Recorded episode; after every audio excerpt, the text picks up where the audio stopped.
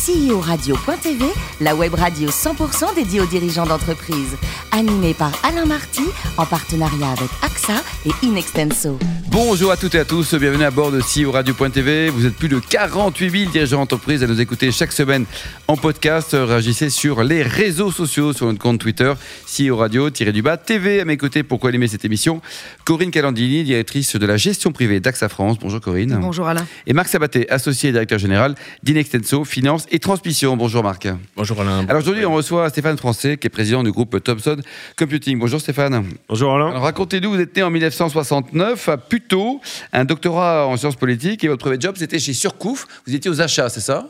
Exactement. Euh, je, à la fin de mes études, il fallait que je finance euh, évidemment le, le bah, toutes mes dépenses. Donc je suis Oui. rentré à Surcouf. euh, Toutes vos dépenses, oui. Ah oui, oui, je- je- j'en ai des petites en tant qu'étudiant, mais j'en avais quand même. Ah ouais, bien la mangé, voiture, le dîner avec la copine, enfin, tout ça. voilà. quoi, voilà. Exactement.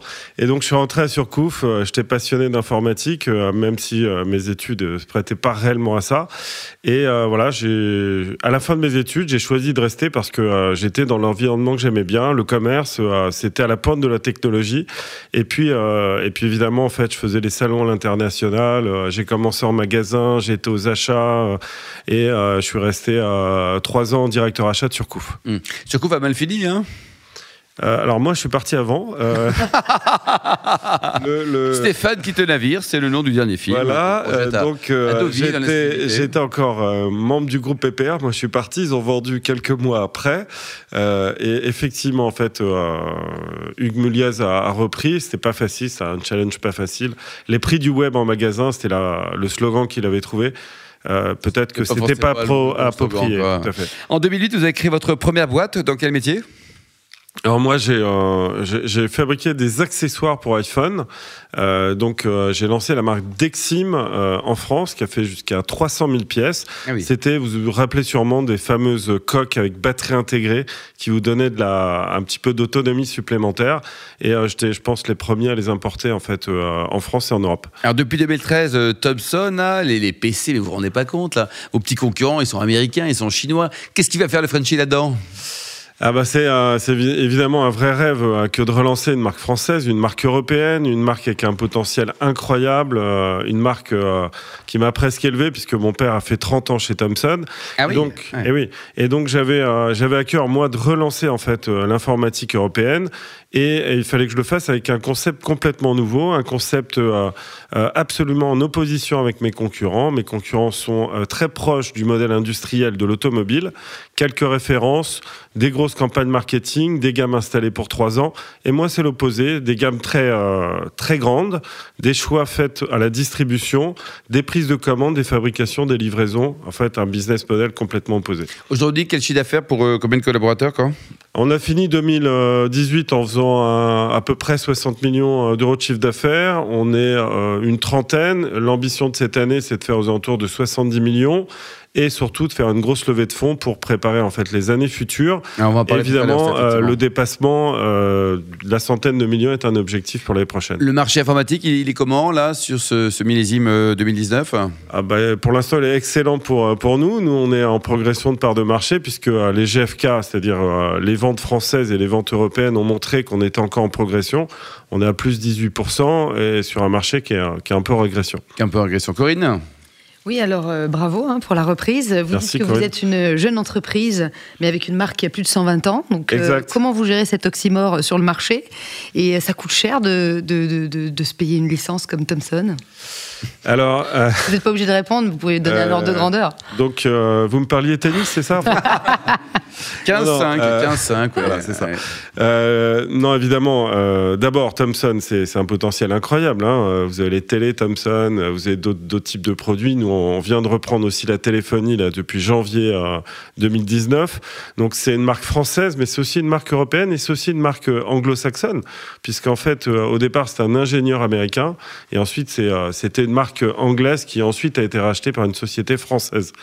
Donc, ça nous donne des ouvertures en fait aux États-Unis, ça nous permet de briller en Europe à côté, par exemple, du monde de la télé qui, euh, qui a fait jusqu'à 700 millions de dollars de chiffre d'affaires. Euh, évidemment, d'avoir un, un, tissu de distribution déjà à disposition.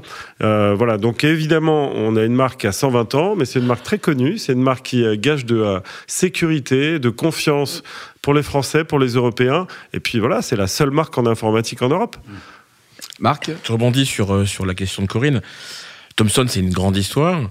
Euh, quand vous reprenez la société, licence sur les produits informatiques, alors que Thomson, c'est des produits bruns, des produits blancs.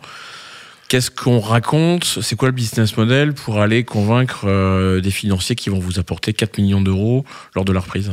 Alors, euh, ah, ça c'est génial. Vous m'avez donné deux heures d'antenne, c'est mm. ça? Donc, euh, non, euh, bien évidemment, en fait, euh, d'abord dans le pour convaincre les, les financiers, c'est très simple, c'est mon business model. Moi, j'ai constitué une gamme produit. Je suis allé voir, je suis allé voir les, la distribution un peu mes pères. je faisais euh, partie de cette distribution pendant des années. Ça fait 20 ans que je suis dans l'informatique. J'étais, euh, je le rappelle, directeur achat. Donc je suis allé voir en fait les acheteurs, les directeurs achats des autres enseignes. Et puis j'ai proposé des produits avec un rapport qui a été pris incroyable, une grande marque. Et une fois que j'ai obtenu les commandes, je suis allé voir les banquiers en leur disant bah, Vous avez vu, j'ai des commandes, vous pouvez m'aider? Voilà, c'est un peu le business model qui a commencé comme ça. Moi, j'ai commencé avec un capital de 30 euh, 000 euros. Aujourd'hui, on a près de 7 millions de fonds propres et on est passé de 11 millions de chiffre d'affaires à, euh, j'espère, 70 millions cette année en moins de 6 ans. Marc oui, alors justement, dans le cadre de l'évolution de ce chiffre d'affaires, le financement de la croissance, c'est un, une question, euh, c'est un casse-tête fondamentale. Euh, après euh, la levée de fonds initiale, des campagnes de crowdfunding en 2018 et 2019, euh, pour la notoriété, un peu les fonds, j'imagine, et effectivement la publicité que ça, apporte à des produits qui sont B2C. C'est quoi votre position, votre vision d'entrepreneur sur euh, le financement de la croissance et le marché du financement en France aujourd'hui? C'est difficile? Alors, je n'ai pas complètement répondu tout à l'heure et je vais faire une transition avec, euh, le financement. Évidemment, l'esprit de la société, c'est l'innovation c'est de mettre en fait les premiers sur le marché en fait des produits intégrant en fait toute l'innovation et donc, euh, évidemment, proposer des gammes produits comme euh, les produits Qualcomm. On est en train de mettre sur le marché des, nouveaux PC avec euh, des processeurs qui étaient liés avant à la téléphonie, qui permettent d'avoir 10 euh, fois plus d'autonomie de batterie. Donc de monter jusqu'à 6 jours connectés sans avoir besoin de recharger son PC et 24 heures en, en, en autonomie, en autonomie, en production. Ok? Grâce à ça, évidemment, on a des business models qui sont plus faciles, plus faciles d'aller voir des financiers en leur disant vous avez vu, on a un réseau de distribution, on a de l'innovation permanente tous les trois mois ou six mois qui sont intégrés au produit. Euh, Est-ce que vous pourriez m'aider? Et voilà. Et vous parliez en fait de, de l'investissement. Effectivement, on a obtenu en fait 4 millions des fonds d'investissement. C'est un record pour une boîte qui avait en fait euh, deux années d'exercice, mais c'était en 2016. On avait déjà délivré, on avait déjà un tissu de distribution, et donc les banques en particulier nous ont fait confiance. Et aujourd'hui, effectivement, on, est, on veut passer à la vitesse supérieure.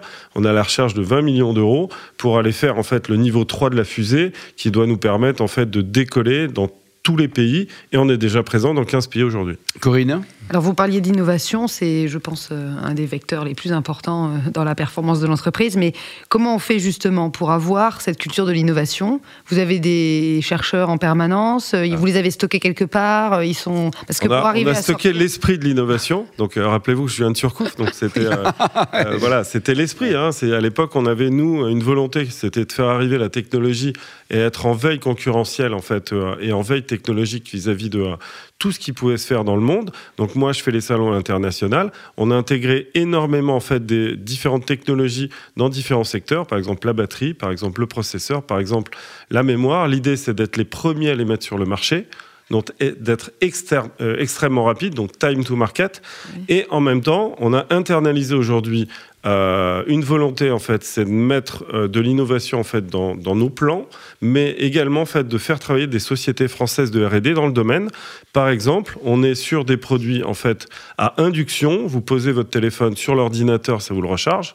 C'est vrai que vous avez des téléphones à induction, mais personne ne les utilise. Mmh. Puisqu'en fait, il faut se balader avec une petite soucoupe. Et personne ne se balade avec sa petite soucoupe. Mais si vous posez votre téléphone sur l'ordinateur et vous le chargez, alors vous allez acheter l'ordinateur qui va bien utiliser votre téléphone. Et on est euh, évidemment sur un mode projet pour la fin de l'année avec un dépôt mondial sur l'ordinateur avec vidéoprojection laser qui Avec permettra de révolutionner laser. en Ça fait. veut dire- Dark Vador et Goldorak qui vont arriver. Exactement. Ça va faire Et, quoi, la euh, vidéo projection laser? Ah bah j'ai un téléphone, je pourrais vous le montrer, mais on est dans une antenne radio. radio, donc Eh vous ne oui. le verrez pas. Euh, ça vous permet de diffuser sur une diagonale d'un mètre cinquante euh, tout ce que vous avez dans le contenu de l'ordinateur. Oh là là, Corinne? Alors moi j'ai une dernière question parce que vous, vous- chez AXA nous on a récemment euh, fait un partenariat avec Serena Williams. Moi j'ai vu que vous aviez fait un, un partenariat avec Teddy Riner. Donc euh, je me suis demandé est-ce que c'est pour vous comme pour nous euh, important d'avoir un sportif qui représente la marque? Et puis pourquoi Teddy Riner? Qu'est-ce qu'il représentait particulièrement? Du Ah. coup je sais qu'il fait pas de tennis. Ah non, il fait pas de tennis.